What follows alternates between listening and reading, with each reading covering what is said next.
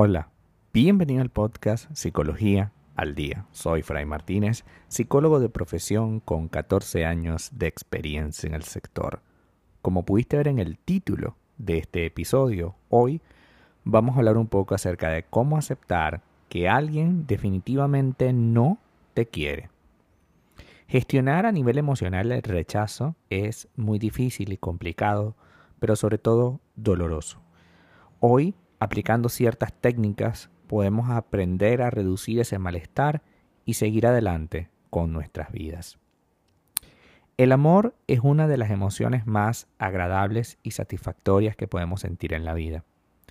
Sin embargo, cuando ese amor satisfactorio y agradable no es correspondido como nosotros queremos, este sentimiento puede convertirse en una verdadera tortura. Cuando el afecto no es recíproco, nuestra autoestima pueda verse seriamente comprometida y dañada. Empiezan a aparecer miedos, frustraciones, sensación de que esta situación es injusta para ti y que no es sencillo poder disfrutar de las cosas otra vez sabiendo que la persona que queremos que esté a nuestro lado no lo está y probablemente jamás lo estará. Es importante entender que la expectativa y el anhelo y la necesidad son situaciones que pueden magnificar el dolor que tenemos. Porque, a ver, nosotros podemos sentir afecto por alguien, pero no podemos aferrarnos a la idea de que esa persona va a responder exactamente como nosotros queremos. Existe un espacio entre lo que yo quiero y lo que la otra persona quiere que yo debo respetar, aun cuando no esté de acuerdo. Es decir, me encantaría que la persona me respondiera como yo quiero, pero yo debo aprender a tener tolerancia a la frustración. Y es que es importante entender que el amor que sientes por esa persona no necesariamente te carga o te hace sentir incómoda. Yo creo que el problema principal está en que aprendamos a convivir con ese no recíproco amor que podemos sentir cuando le decimos, abrimos nuestro corazón a esa persona y esta persona te dice, pues, ok, me parece bien, gracias, pero yo no quiero. Y está en su derecho de decirte que no quiere. Está en su completo derecho de decirte que no quiere. Si estás enfrentando el desamor o una ruptura, tenemos que buscar estrategias para afrontar esta situación y hoy te voy a decir alguna. Primera estrategia, no esperes un cambio. En ocasiones es muy difícil aceptar que alguien no te quiere y es posible que te aferres a la esperanza, aunque sea pequeñita, de que esto pueda cambiar en el futuro. Y esto te puede hacer muchísimo daño. Cuando una persona ha manifestado abiertamente que no quiere, no comparte esos sentimientos que tú tienes contigo, es decir, no te quiere o ya dejó de quererte, esperar a que ocurra un cambio en su forma de pensar y aferrarte a esa posibilidad es algo que solo alargará el dolor. Y en realidad no es sano para ti tomar esa decisión. Es importante también que mantengas la dignidad de lo que está ocurriendo. Cuando el deseo de estar con esa persona es muy intenso, existen problemas de dependencia emocional, por ejemplo, y es posible que sintamos el impulso y la necesidad de hacer todo lo que esté a nuestro alcance para que esa persona permanezca a nuestro lado. Suplicamos, rogamos, insistimos e incluso tratamos de manipularle para que se quede con nosotros.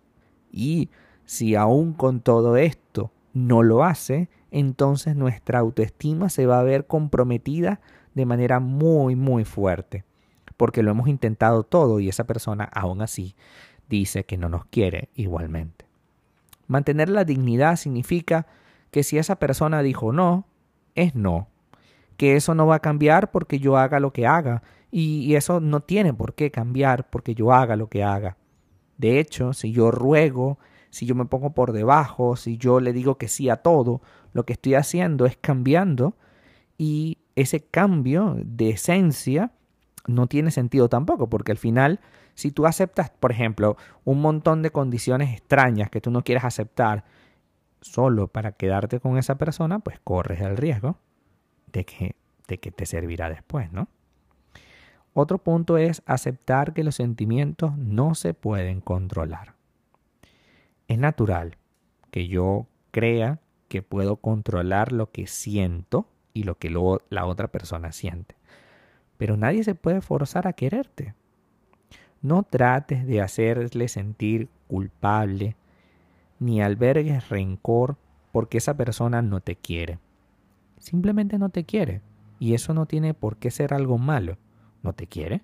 No tenemos por qué obligar ni obligarnos a vivir cierta experiencia de vida. Intentemos no culparte. El rechazo te hace dudar.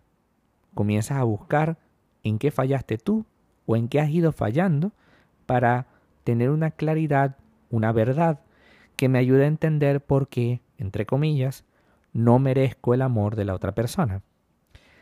Sin embargo, no existe nada malo contigo, al menos quizás no existe nada malo en apariencia. En realidad, esa persona simplemente te dejó de querer, por ejemplo. Quizás si estamos en una relación y esa persona te dejó de querer y te lo dice y termina la relación, pues uno se sienta como culpable, ¿no? Y decir, bueno, es que hice algo malo.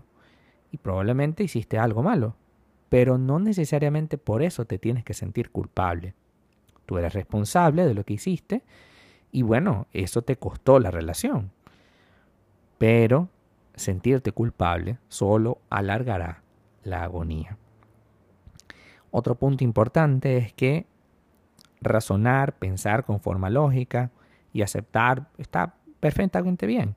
Pero también es importante que aceptemos la frustración y la tristeza y permitirnos sentirnos mal.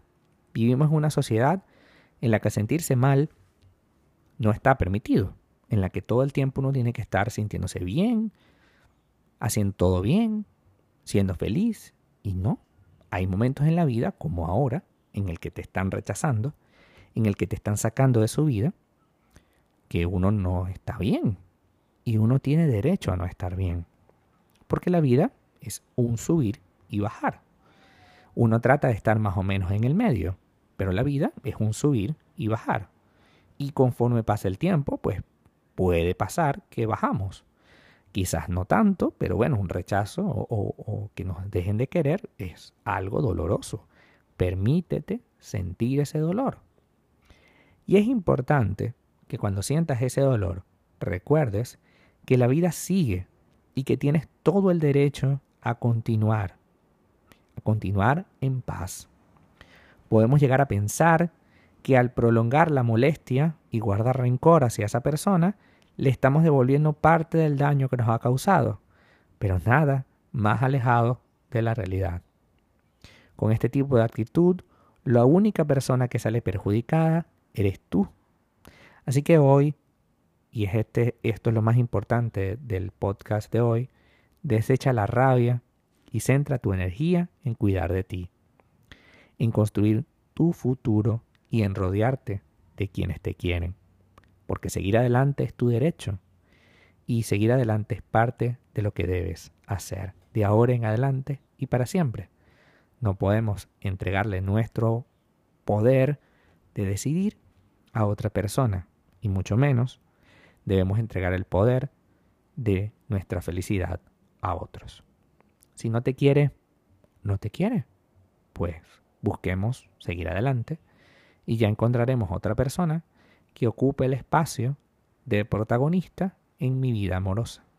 Pero por ahora, aceptemos la soledad, aceptemos que me siento mal por ello y aceptemos que esto ocurrió y es lo mejor. Hasta acá nuestro episodio del día de hoy. Muchísimas gracias por quedarte aquí hasta el final. Si deseas saber más sobre mi contenido, www fraymartinez.com. para consultas online www.fraymartinez.com y también sígueme en mi Instagram arroba fraymartinez20. Muchísimas gracias y hasta el próximo episodio.